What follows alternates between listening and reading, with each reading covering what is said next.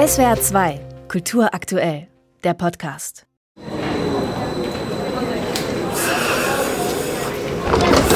Türkis springt den Fahrgästen an der Haltestelle Pragsattel sehr präsent entgegen. Die Farbe findet sich nicht nur an der aufwendigen Stahl-Glas-Konstruktion, sie wird auch mit einem Farbband, das in die Treppenaufgänge eingelassen ist, aufgegriffen, wie eine Intarsie. Um die Haltestelle herum der tosende Verkehr der Bundesstraße. Eine mächtige Mauer aus Naturstein schluckt den Lärm der Autos. Es sollte eine repräsentative Haltestelle werden, erklärt Martin Hahn, Landeskonservator im Landesamt für Denkmalpflege. Man hat diesen Materialmix eingesetzt, der typisch für diese Zeit ist. Den kennen auch viele von der Staatsgalerie, von James Sterling, Stahl, Glas, aber auch Naturstein. Das sehen wir hier auch. Und man sieht eben auch eine liebevolle Gestaltung bis ins Detail. Die Haltestelle wurde 1990 im Vorfeld der Internationalen Gartenschau 1993 neu gebaut. Bis heute lässt die Stuttgarter Straßenbahn AG immer wieder besondere Haltestellen von namhaften Architekturbüros gestalten. Den Pragsattel übernahmen damals die Architekten Siedler und Fränkel mit den Gartenarchitekten Miller. Das Besondere, von den Lampen bis zum Fahrplanaushang ist alles individuell gestaltet.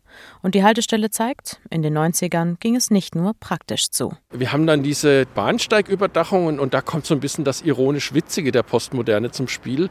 Es sind längst nicht über jedem Traggestell überhaupt Dächer drüber.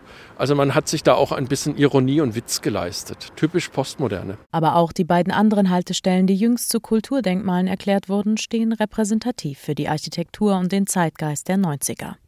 So zeigt die Haltestelle Rastatter Straße von 1992 das Spielerische der Zeit. Fröhlich, bunt, Legoland wird sie deshalb auch genannt. Und die dritte Station, die Waldau, die hat mit diesem Membrandach sowas Technoides. Das spielt natürlich auf den Sport an, der auf der Waldau betrieben wird.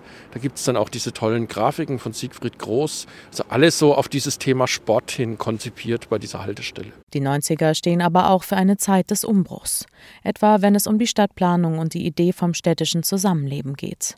Das zeigt der Ausbau der Straßenbahn raus in die abgelegenen Stadtteile, die sogenannten Trabantenstädte wie Freiberg oder Fasanenhof, die nur für das Auto konzipiert wurden. Das sagt schon auch aus, dass man diesen Glauben der 60er und 70er 70er Jahre, alles könne man mit dem Auto erreichen, revidiert hat und gesagt hat, wir müssen auch ein attraktives öffentliches Nahverkehrsnetz anbieten. Und was eint die Bauten der 90er, die das Bild der Stadt Stuttgart bis heute prägen? Dieses gründlich schwäbisch solide. Also, dass man es auch äh, insofern krachen lässt und ähm, auf Qualität setzt, weil das ja auch ein Ausdruck von Sparsamkeit ist. Wenn man was Gescheites hinstellt, dann hält es eben auch länger und durchaus was darzustellen. Das ist, glaube ich, so ein Charakteristikum dieser 90er Jahre, die ja im Prinzip ja schon noch die fetten Jahre der Republik sind. Und trotz des Baubooms klingt schon das Thema Nachhaltigkeit in der Baubranche an. Nur einen Steinwurf entfernt haben wir eine tolle Siedlung, die, die Expo 2000, die auch im Rahmen dieser IGA gebaut wurde, 93,